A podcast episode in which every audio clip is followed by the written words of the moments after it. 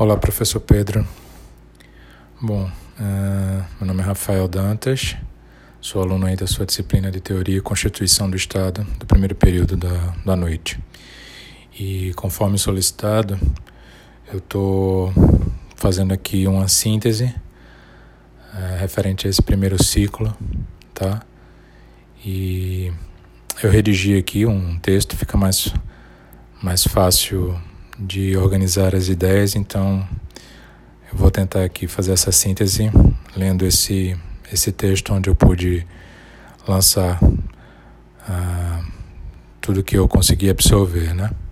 Com base, então, aí na, nas aulas e nos textos que foram sugeridos.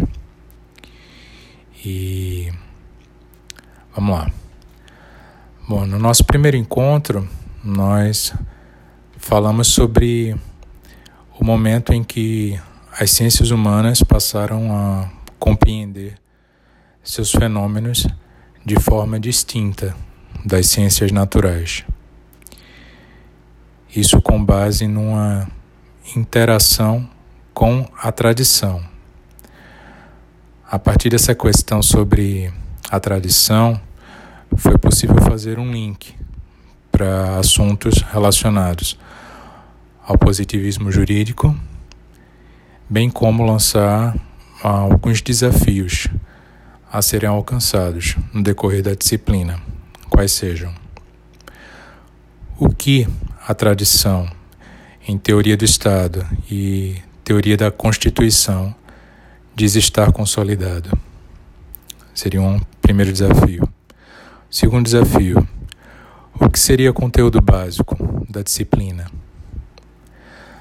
Terceiro desafio: quais são os conceitos que todos os que estudam a matéria discutem?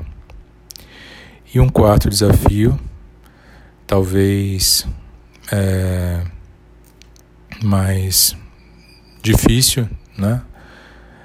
ou seja, um maior desafio que seria correlacionar todas essas questões com o processo histórico teórico. E isso aí a dificuldade estaria justamente no aprofundamento né, da, da questão. Bom, é, foram comentados de forma pontual, mas tentando aí ampliar, aprofundar, né, o debate, foram pontuados apenas inicialmente alguns autores, alguns teóricos, como Dalmo de Abreu Dalari, com suas questões sobre a origem do Estado e também as razões para o seu surgimento. Nicolau Maquiavel, com a obra O Príncipe, Jean Baudin, com noções sobre soberania, elementos constitutivos e características do Estado. Thomas Hobbes, com o Leviatã, sendo esse um precursor do positivismo jurídico. Rousseau, trazendo concepções de vontade geral com o povo é que faz um pacto social que concede legitimação ao poder do Estado. E finalizando, Montesquieu, o poder deve controlar o poder, lançando fundamentos para a tripartição dos poderes executivo, legislativo e judiciário. Num segundo momento, em, nossa, em nosso segundo encontro, a gente aprofundou questões sobre sociedade e Estado.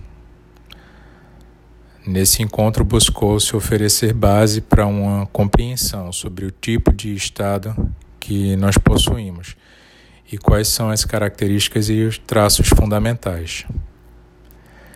E, apesar de reconhecer a existência de, de várias correntes que teorizam sobre a sociedade, foi tomado para discussão duas tendências, a organicista e a mecanicista.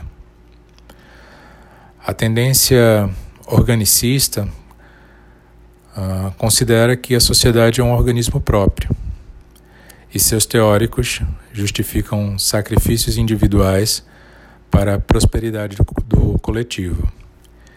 Já a tendência mecanicista, baseada no contratualismo, focaliza no bem-estar do indivíduo para um melhor funcionamento do todo coletivo.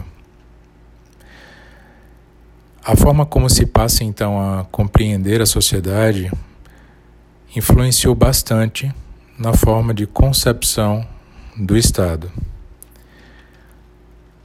O debate foi então ampliado ao se introduzir um terceiro elemento nesta relação, o direito.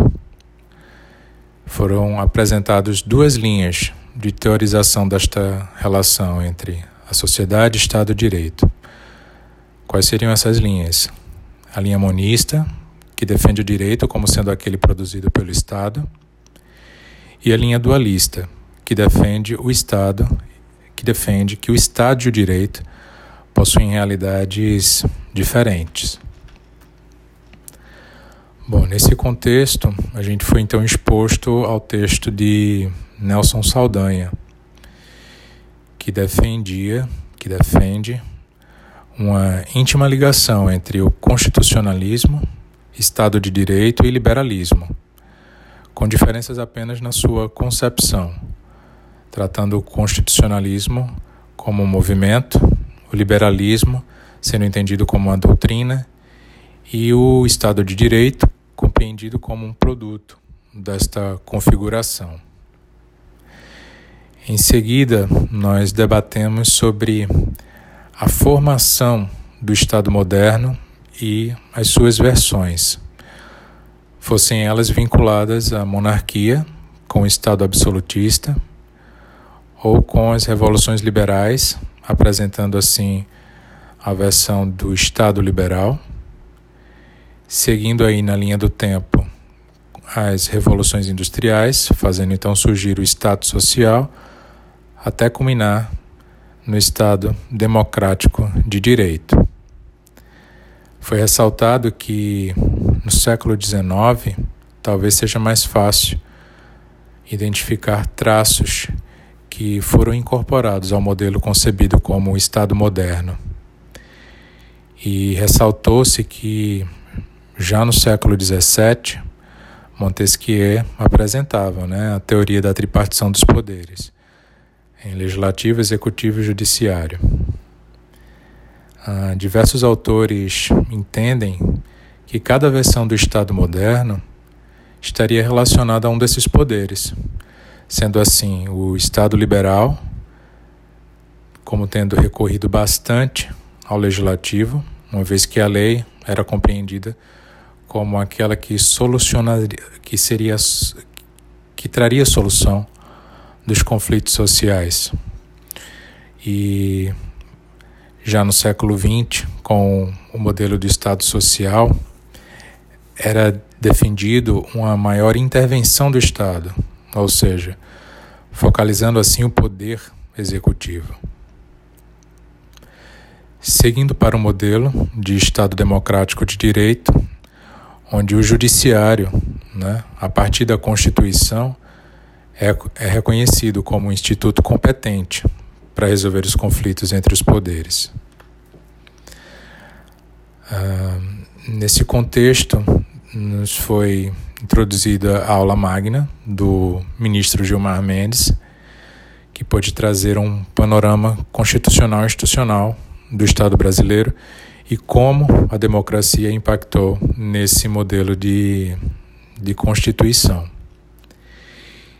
E finalizando, foi ainda também discutido um texto de Bonavides, que trouxe importantes concepções sobre poder, força e autoridade relacionados à teoria do, do Estado.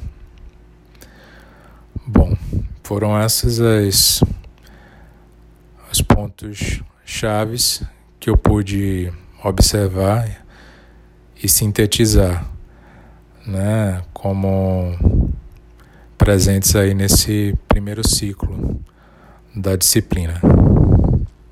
É isso.